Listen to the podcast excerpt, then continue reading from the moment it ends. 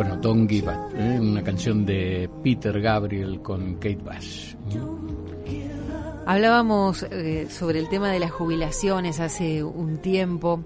Eh, tratamos de, no olvidar este tema porque para nosotros es preocupante.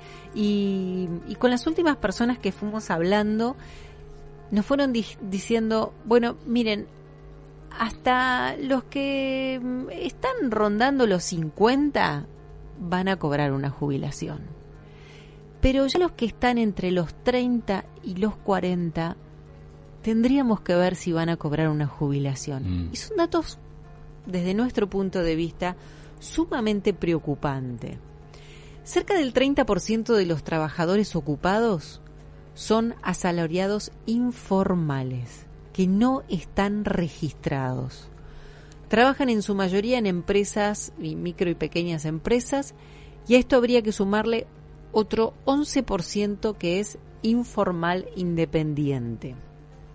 Estos datos eh, que estoy dando surgen de, una entrevista que salió publicada hace, hace muy poquito, el lunes 14 de, noviembre, y quien, quien habla de esto es eh, Yeyati, que es una de las personas que nosotros le tenemos respeto, que es calificada para hablar de esto, que es el decano de la Escuela de Gobierno de la Universidad Torcuato de Itela. Tomamos nosotros estos datos para comenzar a, desarrollar el tema y, hacer más averiguaciones al respecto.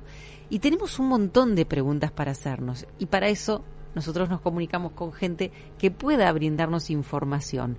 Oscar Cuartango nos va a ayudar a comprender esto, a saber cómo podemos salir de esto tal vez, este, y si hay una salida, una solución. Oscar Cuartango es exministro de Trabajo de la provincia de Buenos Aires. Muy buenas tardes, Santiago Pondesica y Gisela Larsen los saludan aquí. ¿Cómo estás? ¿Qué tal? ¿Cómo están ustedes? Los escucho muy lejos. Muy lejos, nos vamos a acercar un poquito si quieren. A ver ahora, Oscar. Un poquito mejor. Ahora un, poquito, mejor. Un poquito mejor. ¿Ustedes me escuchan bien? Sí, Nosotros lo escuchamos bien y los oyentes los escuchan mejor todavía. ¿Mm? ¿Cómo la situación, si tenemos que hacer una lectura de la situación actual, nos encontramos con varias palabras que tienen que ver con trabajo informal, trabajo no calificado, precarización laboral, eh, bueno, informalidad laboral, eh, muchos términos que en los últimos años sentimos que fueron invadiendo todo, todo este terreno. ¿Cuál es la foto que, ve usted en este momento? Bueno, eh, exactamente, ustedes han hecho referencia a una nota de un especialista, un economista. sí de la Universidad de Torcuato de Itela y el tema es, eh, digamos, cuantitativamente es, como él lo, enuncia en esa nota, es decir, el trabajo no registrado, eh, los guarismos son muy preocupantes, eh, pero el tema del, del futuro del trabajo tenía que ser encarado, o el análisis tenía que ser encarado desde una óptica más abarcativa, es decir, primero en un contexto, eh, ubicarlo en un contexto mundial, donde, por ejemplo, hay una comisión de la Organización Internacional del Trabajo que estuvo estudiando el tema del impacto de las nuevas tecnologías, la robótica, la informática, la inteligencia artificial,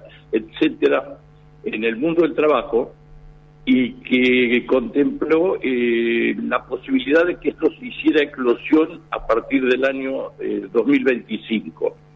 Eh, eh, sin embargo, la pandemia lo detonó antes y lo impuso antes. Por ejemplo, en nuestro país, el caso del teletrabajo o el del auge de los delivery y de los mm. mal llamados trabajadores de plataforma, ¿verdad? Sí, ese es un fenómeno que que se impuso y se impone porque no se puede detener el progreso. Es decir, el, director ejecutivo de la OIT eh, dijo que eh, detener el progreso o lentificar el progreso era como querer tapar los rayos del sol con la mano.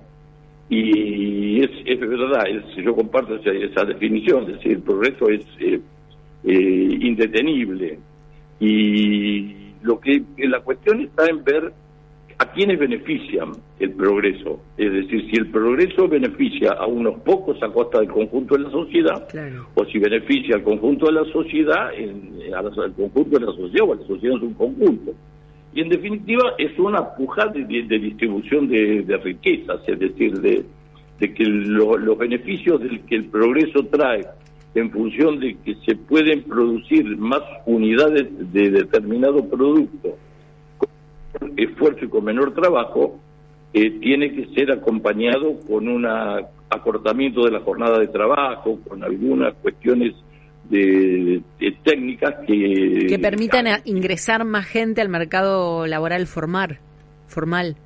Formal, formal. Eh, y, por otro lado también es cierto que hay una puja también entre los que son eh, los dueños de, las empresas que manejan, por ejemplo, las plataformas, eh, por la por la informalidad y por el, la digamos así la, la independencia de los trabajadores mal llamados trabajadores de plataforma porque en definitiva son trabajadores de una empresa que utiliza la plataforma como una herramienta de trabajo. Claro.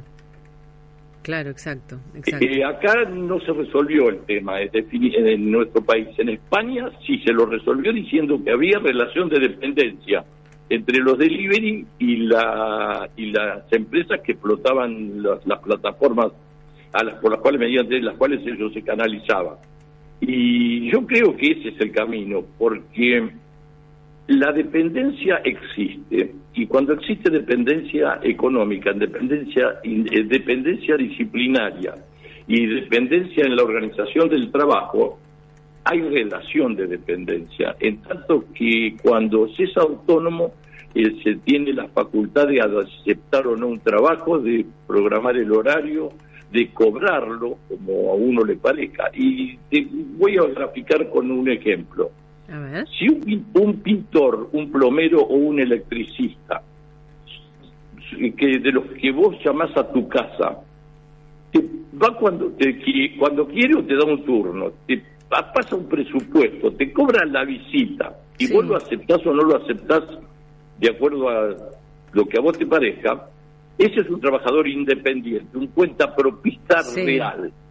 Pero si ese mismo trabajador, plomero, electricista o pintor, eh, está haciendo las tareas de mantenimiento en una planta industrial de una empresa y tiene que cumplir horario y tiene que hacer lo que le dicen sus superiores y etcétera y cobra lo que lo que o lo que está marcado por un convenio colectivo o lo que le, eh, acuerde con la empresa ese, esa persona que está haciendo el mismo trabajo pero bajo, otra, bajo otras circunstancias está en relación de dependencia.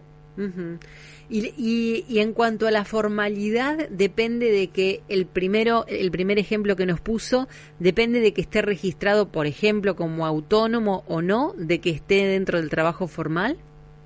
Bueno, eh, sí, pero puede estar registrado como autónomo y estar, digamos, entre comillas, formalizado. Sí pero es con fraude laboral. Incluso hay una, por ejemplo, en la provincia de Buenos Aires, la anterior ministra de Trabajo, y supongo que el, actual eh, va a seguir en los pasos de ella, eh, sancionó a las empresas que hacían delivery por estar con sus trabajadores eh, registrados, digamos, como cuenta propista, porque ah. entendía que había fraude laboral. Claro. Y eso fue corroborado por la justicia laboral de la provincia de Buenos Aires, en particular de La Plata. En tanto que en la ciudad de Buenos Aires, eh, las autoridades de la ciudad habilitan la, la registración como autónomos para darles eh, habilitación a circular a los, a los delivery. Oscar, le quiero hacer una pregunta. Usted habla de la modernidad, sin duda, de los cambios de los tiempos y de sistemas de trabajo. También usted no cree, eh, por aquí hay un problema, yo creo que es como que el perro se muerde la cola. No, hay empresas que no pueden pagar las altas eh, del sistema previsional o las cargas sociales. Entonces buscan otras maneras de contratar y crean empleo. Ese es mi punto de vista y podemos estar en desacuerdo. Eh, Tampoco, tampoco creo que hace muchos años eh, los gobiernos paran a pensar cómo ayudar a las empresas, también para que blanqueen a, todos sus trabajadores. Sí, de cualquier manera, por ejemplo, durante la pandemia recibieron las empresas recibieron una ayuda importante. ¿eh? Sí. eso no lo dudo. Sí. Eh, pero no, no, no, no, tenga dudas. pero usted no cree que el costo laboral es muy alto para para incentivar. El, costo para eh, vamos a separar dos cosas. Lo que es el salario de lo que son las cargas. Sí, sí, por supuesto, por supuesto. Que graban el salario. Yo creo que el salario está bajo.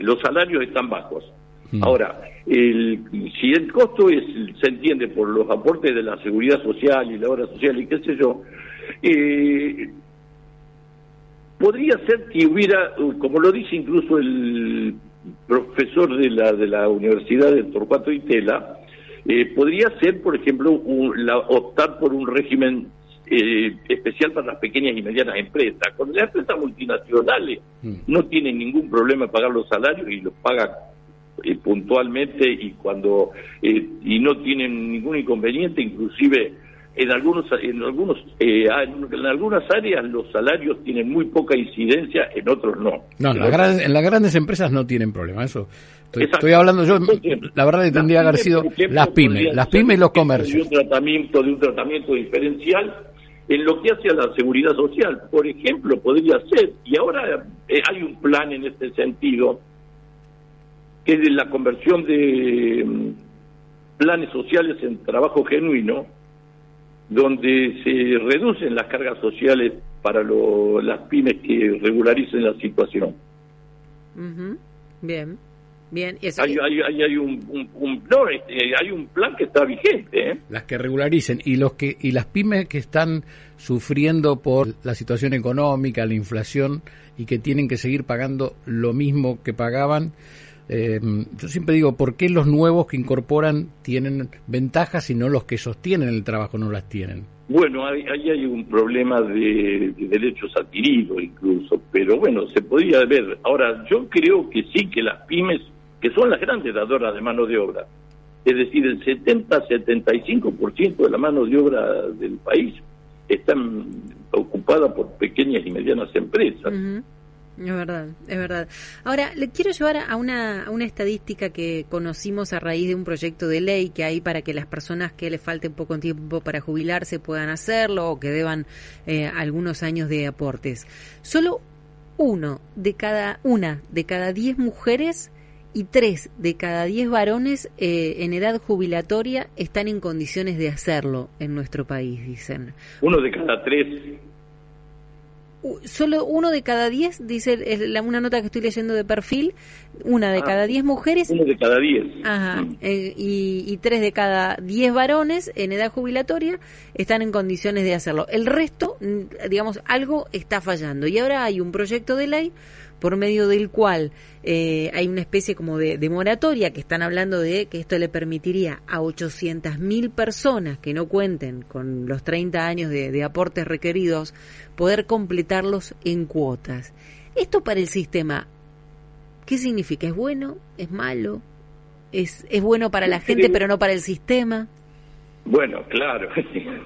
Hmm. Acá el problema, ¿sabes cuál es? Eh, eh, había una relación de trabajadores activos y pasivos que era una cada uno cada cinco, cada cuatro, que se ha modificado sustancialmente en perjuicio de los activos y incrementándose los pasivos. Por un lado, por la, la expectativa de vida que ha ido creciendo, se ha ido incrementando. Por otro lado, también por la disminución de, los puestos de trabajo y por el crecimiento vegetativo de la, de la población de, jubilada, ¿verdad?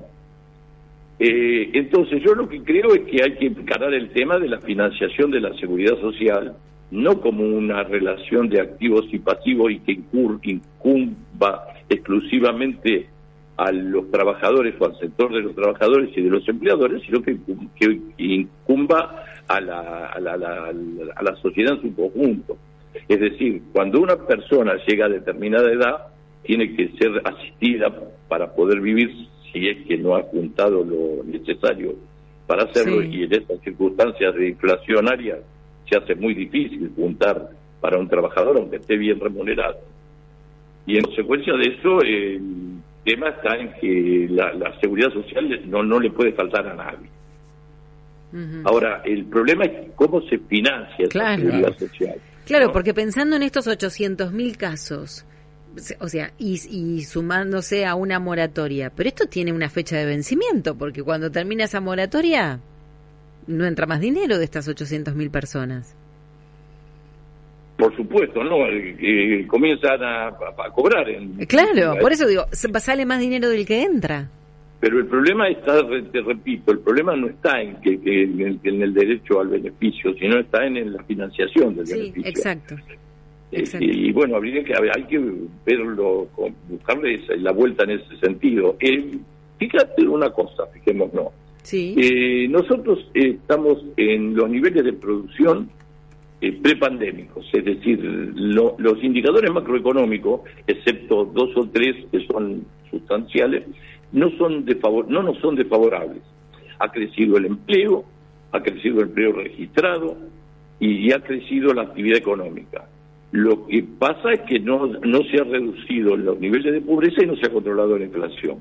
Y han perdido poder adquisitivo los salarios, lo cual significa que los asalariados participan de un menor porcentaje del Producto Bruto Interno que los, el sector de los empresarios del capital. Es decir, eh, en el baraje de la pospandemia eh, ha resultado beneficiario los, poseedores del, del capital y en particular del capital concentrado, no de las pequeñas y medianas empresas, con relación a los niveles de, los, de la participación de los salarios de los trabajadores. Eh, eh, es decir, hay unos pocos ricos más ricos y unos muchos pobres más pobres. Claro, exacto. Bueno, le agradecemos muchísimo. No hemos encontrado la solución, lamentablemente. Bueno, pero no, hubiera sido maravilloso, pero es imposible. es imposible. Lo que pasa es que, bueno, esta ley de la, este proyecto de ley del que estoy hablando yo tiene media sanción y eh, tiene todas la, eh, tiene toda la intención de poder ser tratado y la moratoria previsional ser aprobada.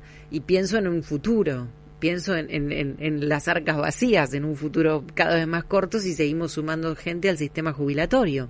Y pero ¿sabés qué pasa si cuando la expectativa de vida ha crecido considerablemente? ¿No? Sí. Y, tiende a crecer más porque los avances de la medicina incluso son eh, impresionantes en buena hora, ¿no? Así y, Pero eh, no se puede abandonar a esa gente a la que a la que que llega a la avanzada edad y entonces hay que recurrir a, elementos y a, maneras de darle contención.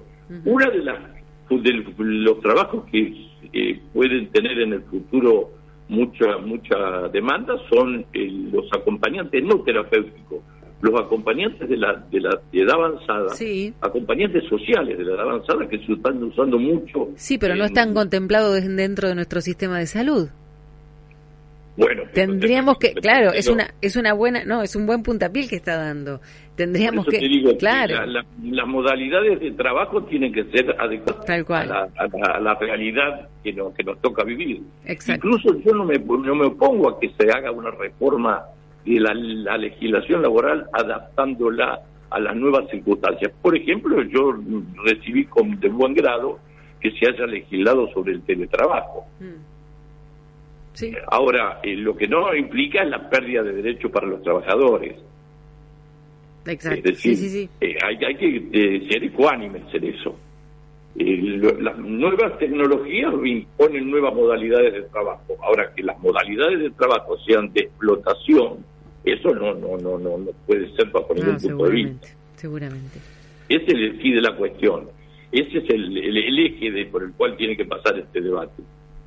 Oscar Cuartango, exministro de Trabajo de la provincia de Buenos Aires, muchísimas gracias por esta charla. Mucho, muy, fue un gusto.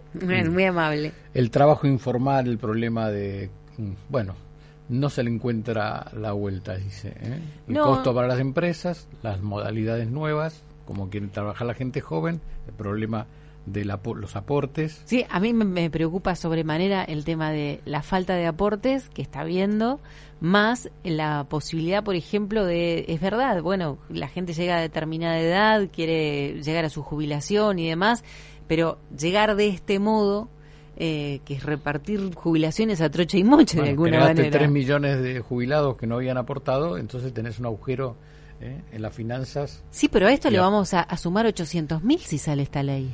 Sí, bueno, eh, todo un tema, nos acordamos tarde. Y un tema que en el mundo se habla de hace años, ¿eh? El problema siempre, recordad, 20, 30 años, atrás, se dice los sistemas previsionales de todo el mundo mm. van a entrar en, en, crisis. crisis. Lo que pasa es que también es una decisión política que entiendo que nadie quiera tomar. Bueno, o que se creen nuevas. Pero va a haber que tomarla en algún momento. Un aporte privado, un seguro de retiro. Pero bueno, aquí se terminó cuando se terminó AFJP, que tampoco, digamos, que estaban muy controladas. ¿eh? Nos quedamos aquí hasta las 7 de la